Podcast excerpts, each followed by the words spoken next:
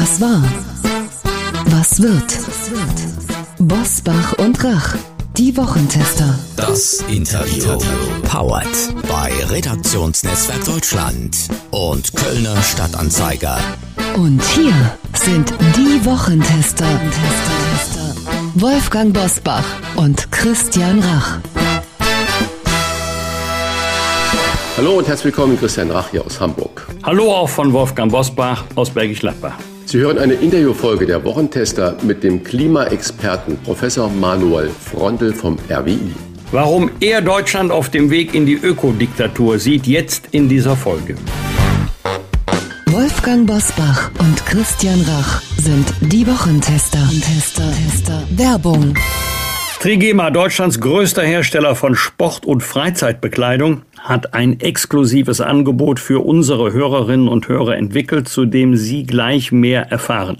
Doch zunächst würde ich von dir, lieber Christian, gerne wissen, was verbindest du mit Trigema? Trigema, da denke ich an äh, Made in Germany, unternehmerische Verantwortung, qualitativ hochwertige Textilien. Und natürlich auch an Familienunternehmer Wolfgang Krupp und natürlich auch muss ich sagen, an die Werbung mit dem Affen, die sicherlich alle schon mal vor der Tagesschau gesehen haben. Ja, besser kann man es nicht auf den Punkt bringen. Viele denken ja immer Textilien aus Deutschland. Das war einmal. Das ist doch nicht bezahlbar. Doch Trigema zeigt, dass es anders geht und bezahlbar ist mit Top-Qualität, zum fairen Preis. Vom Garn bis zum versandfertigen Bekleidungsstück realisiert Rigema alle Produktionsstufen im eigenen Haus und steht dabei für modernste Technik, soziale und wirtschaftliche Verantwortung und für den Erhalt des Produktionsstandortes Deutschland.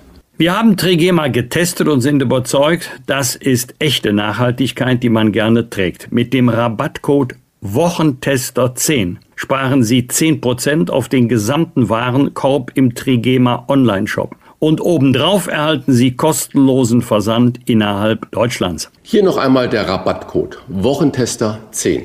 Zur Aktion und zum Online-Shop gelangen Sie über folgenden Link trigema.de slash Wochentester. Alle Informationen zum exklusiven Trigema Wochentester Rabatt finden Sie selbstverständlich auch in unseren Show Notes.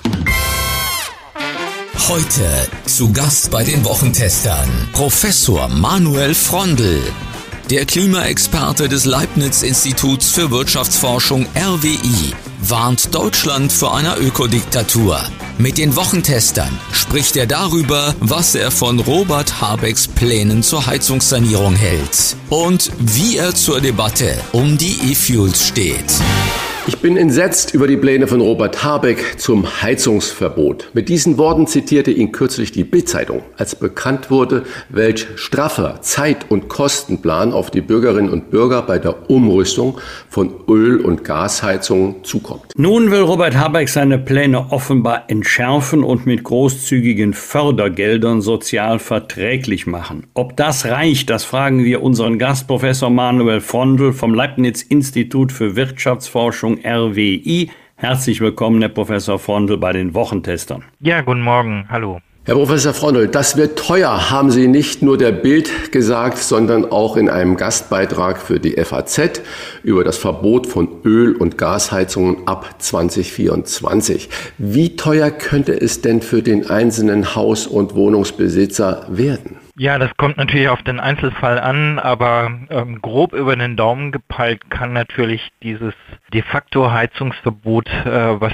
für 2024 vorgesehen ist, schnell zum doppelten und dreifachen an Kosten führen, als wenn man eine verbesserte Erdgasheizung beispielsweise einbauen könnte. Und äh, das zeigt einfach die Krux von Verboten, dass es unnötig teuer werden kann. Würde da die große Rente von vielen nicht so betuchten Menschen draufgehen? Ja, also es kann sehr teuer für einzelne Haushalte werden und nicht nur für wir sprechen wahrscheinlich von vielen Haushalten, die in nächster Zeit, in den nächsten Jahren die Heizung renovieren müssen und erneuern müssen und die möglicherweise schon ein äh, stattliches Lebensalter erreicht haben, kurz vor der Rente stehen und solche Investitionen eigentlich nicht mehr tätigen wollen und teilweise auch nicht mehr können, weil äh, das Geld, was sie angespart haben, für ihre Rente vorgesehen ist und für einen Lebensabend vorgesehen ist. Wirtschaftsminister Habeck beklagt in diesen Tagen, dass seine Pläne an die Medien durchgestochen worden seien, um der Ampel zu schaden. Habeck rudert nun zurück und will, dass Wärmepumpen für niedrige und mittlere Einkommen nicht teurer sind als Öl- und Gasheizungen. Kann sich der Staat nach so viel Förderung, also Bazooka und Wumms und Doppelwumms, überhaupt noch finanziell leisten? Er sollte das sich äh, vor allen Dingen nicht leisten. Es hängt natürlich alles immer von der Ausgestaltung ab, äh, wie schnell ein Verbot kommt, ob man das Verbot wirklich schon 2024 implementieren möchte oder vielleicht doch noch ähm, wie andere Staaten beispielsweise bis 2030 wartet. Das, davon hängt alles ab. Aber je schneller natürlich das Verbot kommt, desto teurer wird es für uns. Ähm, das ist klar. Und es kann schnell ähm, mehrere hundert Milliarden Euro zusätzlich bedeuten, die Deutschland äh, dann finanzieren müsste und das eigentlich ähm, ohne Not, denn es gibt andere Instrumente, die wesentlich effizienter sind. Ich habe Sie gerade schon nach der sozialen Verträglichkeit gerade für ältere Wohnungs- und Hausbesitzer gefragt. Sie kritisieren, das Verbot sei ein unzulässiger Eingriff in die Eigentumsrechte. Erklären Sie uns mal bitte diesen Vorwurf etwas genauer. Ja, man muss sich vorstellen, dass dieses Verbot äh, beispielsweise Immobilienbesitzer auf dem Land beispielsweise ähm, betrifft, ältere Personen, die dann natürlich die nicht mehr die Möglichkeit hätten, beispielsweise das Haus äh, so einfach zu verkaufen und äh, dafür für einen Lebensabend beispielsweise in äh, ein Altersheim zu ziehen oder in betreutes Wohnen zu ziehen, diese Möglichkeit, dass man das Haus dann relativ leicht veräußern kann, ähm, die wird auf jeden Fall gerade auf dem Land, wo man Häuser schwerer verkaufen kann, äh, gemindert dadurch, ähm, dass dieses Verbot eben im Raum schwebt und möglicherweise eben eine teure Investition in so ein älteres Haus notwendig macht. Das mindert den Wert der Immobilie auf jeden Fall und macht die Immobilie vielleicht unverkäuflich und vor diesem Beispiel beispielsweise ähm, sehe ich das als äh, sehr gravierenden Eingriff in die Eigentumsrechte. Sprechen wir mal über eine Alternative, der CO2-Emissionshandel, der bereits gilt. Ist das eine Alternative zum geplanten Verbot und wie funktioniert dieser Handel? Ja, diese Alternative, die gibt es bereits. Es gibt bereits so einen nationalen CO2-Emissionshandel seit 2021 in Deutschland. Ähm, er umfasst die Sektoren Wärme und Verkehr und äh, ist bislang eher als eine CO2-Steuer implementiert. Das heißt, ähm, im Jahr 2021 wurden fossile Brennstoffe, also Heizöl, Benzin, Diesel, Erdgas, wurden durch den CO2-Preis verteuert. Ähm, und die Verteuerung bestand 2021 in 25 Euro je Tonne CO2. Das übersetzt sich beispielsweise in rund 8 Cent pro Liter Heizöl mehr, also Mehrkosten pro Liter Heizöl von 8 Cent pro Liter. Das hört sich noch relativ niedlich an, aber dieser CO2-Preis wird sukzessive verteuert auf beispielsweise 55 Euro je Tonne CO2 äh, im Jahr 2025. Ab dem Jahr ähm, 2025 soll dann tatsächlich eine Deckelung eingeführt werden der Emissionen in diesen beiden Sektoren und dann wird sichergestellt, dass in diesen beiden Sektoren sukzessive Jahr für Jahr die Gesamtemissionen sinken. Und ähm, es wird im Grunde schon mit diesem nationalen Emissionshandel das gemacht, was mit dem Heizungsverbot was jetzt vorgesehen ist, auch erreicht werden soll, nämlich die Emissionen zu senken, aber auf wesentlich kostengünstigere Art und Weise. Dass wir handeln müssen, ist vermutlich unstrittig über alle Denkmuster hinaus. 61 Prozent, also fast zwei Drittel der deutschen Eigenheim- und Wohnungsbesitzer haben laut einer INSA-Umfrage Angst davor, dass sie die von der Politik vorgegebene Zwangssanierung sich nicht mehr leisten können. Übertreiben wir es generell mit dem Klimaschutz oder ist es die einzige Möglichkeit, das so von oben herab staatlich zu verordnen? Nein, also wir übertreiben es nicht mit dem, mit dem Klimaschutz, wenn wir es mit kosteneffizienten ähm, Instrumenten machen. Und insbesondere haben wir ja diese kosteneffizienten Instrumente schon implementiert. Der nationale CO2-Emissionshandel wurde gerade angesprochen. Es kommt ähm, im Jahr 2027 ist schon geplant, EU-weit für die beiden Sektoren ähm, Verkehr und Wärme einen EU-weiten Emissionshandel zu implementieren. Das heißt, ähm, ab 2027 werden EU-weit die Emissionen in diesen beiden Sektoren gesenkt und zwar ähm, auf wesentlich kostengünstige Art und Weise, wie wir das jetzt mit dem Heizungsverbot machen würden. Und wenn wir mit dem Heizungsverbot noch eine zusätzliche Regulierung ähm, zusätzlich zu diesen ohnehin schon existierenden bzw. geplanten Instrumenten implementieren, dann macht es es zusätzlich teuer.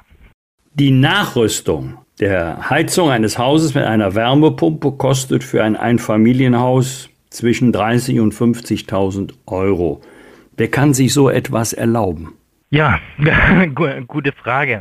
Das ist selbst für gut verdienende Haushalte ähm, eine stattliche Summe, die da so aufzubringen ist. Und das macht man natürlich äh, nicht ständig. Ähm, das macht man vor allen Dingen dann, wenn es ohnehin notwendig ist. Also wenn ähm, zum Beispiel der Heizungskessel sowieso erneuert werden muss, dann geht man solche Modernisierungen an, energetische Modernisierung an. Nicht umsonst sind, ist die energetische Modernisierungsrate bei 1% pro Jahr seit Jahren und Jahrzehnten und bewegt sich äh, nicht von der Stelle. Und äh, dem muss die Politik Rechnung tragen. Äh, Politik muss mehr Geduld aufbringen, dass äh, mit dem Klimaschutz in, gerade im Gebäudesektor, äh, weil es so hohe Kosten verursacht, der Klimaschutz. Deswegen sollte man das effizienteste Instrument eben den CO2-Emissionshandel zum Zuge kommen lassen. Und der stellt aber auch sicher, dass Jahr für Jahr Emissionen gesenkt werden. Ganz klar ist, wir müssen Klimaschutz betreiben, wir müssen CO2-Emissionen senken und das kostet natürlich auch Geld, aber wir sollten das eben mit dem Emissionshandel am kostengünstigsten für alle Beteiligten machen und nicht noch zusätzliche Kosten den Leuten aufbürden. Das ist der eine Streitpunkt, also der Austausch der Gas- und Ölheizungen in Wohnungen und Häusern. Und ein weiterer Streitpunkt ist ja der Verbrenner aus, der ab 2035 EU-weit kommen soll. Die FDP kämpft für Technologieoffenheit in Form von E-Fuels und wird dafür kräftig gescholten und lehnt auch im Moment noch jeden Kompromiss ab. Ist diese Schimpfe für die FDP äh, zu Recht oder äh, sehen Sie da auch irgendeinen Ansatz, wo Sie sagen, jo, den müssen wir auch weiter verfolgen? Ähm, grundsätzlich ist eine Restriktion von Möglichkeiten und insbesondere auch Verbote nicht zu befürworten aus ökonomischer Sicht und deswegen eine Vorverurteilung von E-Fuels ist natürlich ebenfalls aus ökonomischer Sicht nicht verständlich. Es ist natürlich aus physikalischer Sicht schon klar, dass man lieber den Grünstrom lieber direkt in ein Elektromobil benutzen sollte, statt mit grünem Strom erst noch über Umwege dann E-Fuels herzustellen und damit nur noch einen Bruchteil des ursprünglich im grünen Strom vorhandenen Energiebetrags zu benutzen. Das macht natürlich E-Fuels deutlich teurer, aber wenn wir in Zukunft mal massenweise Elektromobile haben sollten, dann stellt sich die Frage, haben wir genügend Strom in Deutschland oder wo kommt der grüne Strom her? Und die Möglichkeit, dass wir zum Beispiel aus Chile, also von einem weit entfernten Land, grünen Strom importieren per äh, Stromleitung, die ist nicht gegeben. Aber stattdessen können wir möglicherweise in Chile mit viel Wind und viel Sonne kostengünstig hergestellte E-Fuels aus Chile per Tanker importieren. Und möglicherweise ist das kostengünstiger, als wenn wir hier den Grünstrom selbst produzieren. Und insbesondere ist davon auszugehen, dass in Zukunft, wenn alles mit Strom funktionieren soll oder sehr vieles mit Strom funktionieren soll, Wärmepumpen beispielsweise, viele Elektromobile, dann stellt sich die Frage, wo kommt dieser Strom her? Und grüner Strom oder Strom wird immer teurer und teurer. Und dann kann es irgendwann mal tatsächlich eine Lösung sein, dass wir E-Fuels von weit her, von Übersee hierher transportieren. Abgesehen jetzt vom Thema E-Fuels, ganz generell kann es sein, dass wir sehr, sehr viel guten Willen, andere würden vielleicht sagen, sehr viel Ideologie in der Debatte haben, aber dass Sachverstand oder nüchterne Analyse nicht so sehr gefragt ist in der Klimadebatte. Ja, das äh, muss man ja zunehmend beklagen, dass ähm, leider viele Dinge wie eben Doppelregulierung ähm, einfach ignoriert werden, ähm, dass äh, ignoriert wird, dass Deutschland keine Insel ist, ähm, sondern das globale Klimaproblem eben nur global gelöst werden kann und nur unter Mithilfe aller anderen Nationen. Und ähm, wenn wir hier eine teure Energiewende implementieren in Deutschland, die die Menschen überfordert, ähm, dann fürchte ich, dass es keinen weiteren Staat in der Welt gibt, der dem deutschen Weg folgen wird. Und deswegen verpuffen diese äh, Ambitionen, die wir jetzt haben, zum Beispiel im deutschen Wärmesektor mit dem Verbot von Öl- und Gasheizungen, verpuffen dann einfach und äh, damit ist dem Klima nicht geholfen und leider Deutschland und den deutschen Bürgern geschadet.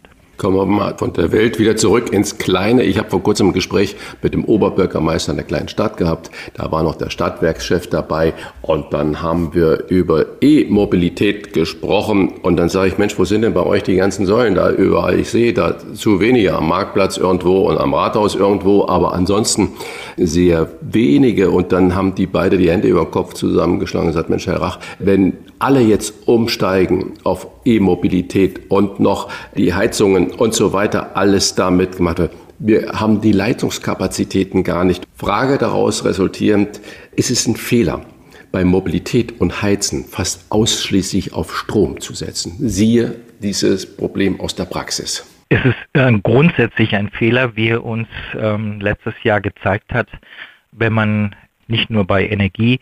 Es ist grundsätzlich ein Fehler, wenn man zu sehr auf eine Lösung setzt. Wir haben in der Vergangenheit zu sehr auf russische Energieimporte gesetzt. Ähm, das ähm, mussten wir bitter bereuen im letzten Jahr. Und ich fürchte, äh, wenn wir das bei Elektromobilität oder überhaupt bei der Energiewende ebenfalls machen, dass wir zu sehr auf äh, Strom alleine setzen und äh, beispielsweise E-Fuels und andere Lösungen ignorieren, von vornherein ausschließen, ähm, dass wir da, damit ebenfalls einen massiven Fehler begehen.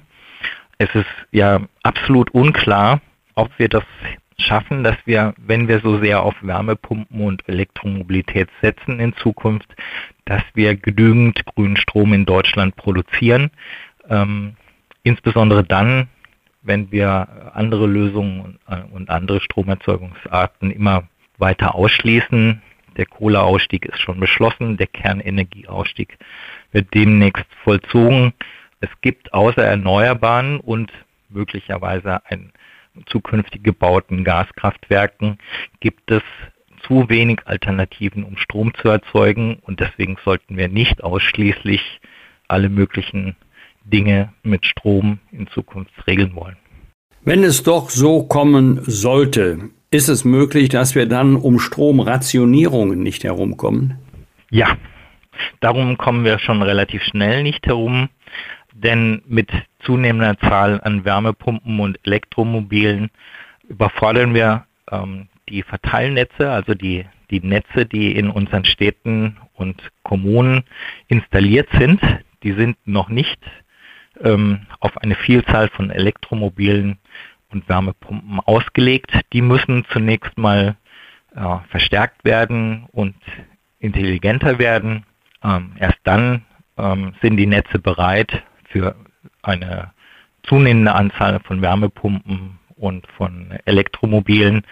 Diese Vision, dass man eine Vielzahl an Elektromobilen beispielsweise als große virtuelle Batterie benutzen kann in Zukunft, um damit äh, Schwankungen beim grünen Strom, bei der grünen Stromerzeugung mit Wind und Sonne auszugleichen. Das ist bislang eine absolute Vision. Ähm, bislang gibt es nur eine Einbahnstraße. Man kann Elektromobile laden, aber man kann sie nicht als Speicher benutzen. Dazu sind die Netze noch nicht intelligent genug. Und deswegen kommen wir nicht um eine Rationierung herum, Die Bundesnetzagentur bereitet diese Rationierung, also das Abklemmen, das zeitweise Abklemmen von Haushalten mit Elektromobilen und vielleicht Wärmepumpen ja bereits vor. Wir haben heute Morgen, also Wolfgang Bosbach und ich, schon darüber gesprochen, da viele unserer Hörerinnen und Hörer immer wieder danach fragen. Was würde ein Tempolimit auf deutschen Autobahnen für den Klimaschutz bringen? 100 Kilometer, 130 Kilometer? Oder ist das wirklich schwer zu sagen, weil es ja solche Studien und solche Studien gibt? Na egal, welche Studien man nun zitiert, ist es klar, das Tempolimit hat nur einen, kann allenfalls einen kleinen Beitrag leisten ähm, relativ wenig ähm, CO2-Emissionen, Treibhausgasemissionen pro Jahr einsparen. Das ist nicht die entscheidende Frage. Die entscheidende Frage ist, wie teuer ist ein Tempolimit im Termini von CO2-Vermeidungskosten? Und äh, es gibt da ein interessantes, sehr leicht nachvollziehbares Beispiel. Professor Joachim Weimann ähm, aufgema aufgemacht hat.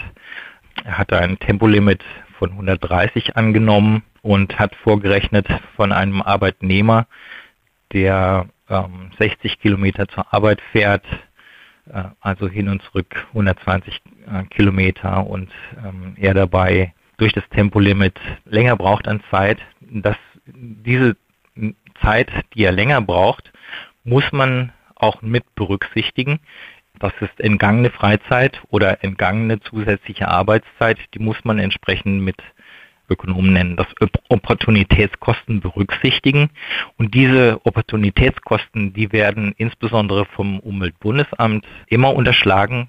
Das Tempolimit wird immer dargestellt als es ist eine kostenlose Maßnahme. Ähm, das ist bei, nicht, bei weitem nicht so, wenn man eben berücksichtigt, dass man länger im Auto sitzt und deswegen andere Dinge nicht machen kann, insbesondere nicht arbeiten kann, dann muss man diese Kosten mit berücksichtigen und Joachim Weimann berechnet einen CO2-Vermeidungspreis von 1350 Euro pro Tonne CO2. Das ist massiv viel mehr, als wir beispielsweise im EU-Emissionshandel derzeit sehen. Der CO2-Vermeidungspreis oder der Preis der CO2-Zertifikate im EU-Emissionshandel ist noch nie über 100 Euro pro Tonne gestiegen. Also ein Tempolimit hätte ein Vielfaches an CO2-Vermeidungskosten zur Folge und deswegen sollten wir sowas besser nicht tun. Also zumindest nicht unter Klimaschutzgründen. Kann es sein, dass es da eher um einen Bewusstseinswandel geht, der in der Bevölkerung implantiert werden soll, so nach dem Motto, bitte weniger Auto fahren? Äh, sicherlich schwingen da äh, viele Dinge mit und es ist ja auch äh, so, dass man vielleicht ein Tempolimit nicht generell ablehnen sollte.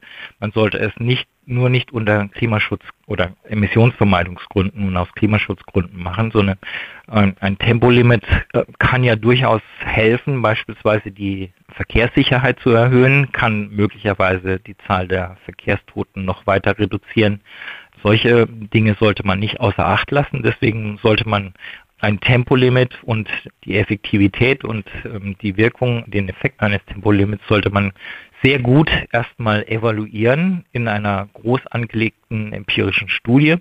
Ähm, das gab es bislang noch nie und das äh, sollte dann mal gemacht werden und vorher sollte ein Tempolimit auch nicht eingeführt werden. Es muss sehr, sehr gut überdacht werden. Also durchaus schwingen da sicherlich noch andere Gründe eine Rolle, wenn man ein Tempolimit fordert. Aber ich kann durchaus verstehen, dass man angesichts der Verkehrsprobleme, die insbesondere das Auto verursacht, nämlich die vielen Staus, dass man darüber nachdenkt, Autoverkehr zu reduzieren. Und wenn ich die Stauprobleme insbesondere in Städten sehe, kann ich da durchaus Verständnis dafür aufbringen und ähm, muss tatsächlich auch als Umweltökonom ähm, hinterfragen, ob wir nicht die negativen externen Effekte des Autoverkehrs, insbesondere in Städten, dadurch reduzieren, dass wir die Privilegien des Autos, insbesondere dass Autos kostengünstig parken können und viel Raum zur Verfügung gestellt wird, der nicht adäquat bepreist wird. Diese Überlegungen müssen wir uns machen. Wirtschaft, Mobilität, Umweltschutz und die daraus resultierenden Kosten. Darüber haben wir gesprochen mit Professor Manuel Frondl vom Leibniz-Institut für Wirtschaftsforschung. Vielen Dank für Ihre Einordnung. Danke auch von mir. Ja, gerne. Danke. Tschüss. Bosbach und Rach. Im Internet diewochentester.de. Das waren die Wochentester, das Interview mit Unterstützung vom Kölner Stadtanzeiger und dem Redaktionsnetzwerk Deutschland. Wenn Sie Kritik, Lob oder einfach nur eine Anregung für unseren Podcast haben, schreiben Sie uns auf unserer Internet- und auf unserer Facebook-Seite. Fragen gerne per Mail an kontakt@diewochentester.de und wenn Sie uns auf einer der Podcast-Plattformen abonnieren und liken, dann freuen wir uns ganz besonders. Hören Sie doch mal rein in unsere neue Kompaktausgabe der Wochentester bereits am Donnerstagabend ab 22 Uhr. Die neue reguläre Folge hören Sie dann am Freitag ab 7 Uhr. Danke für Ihre Zeit. Was war? Was wird? Wolfgang Bosbach und Christian Rach sind die Wochentester. Ein Maßgenau Podcast. Powered bei Redaktionsnetzwerk Deutschland und Kölner Stadtanzeiger.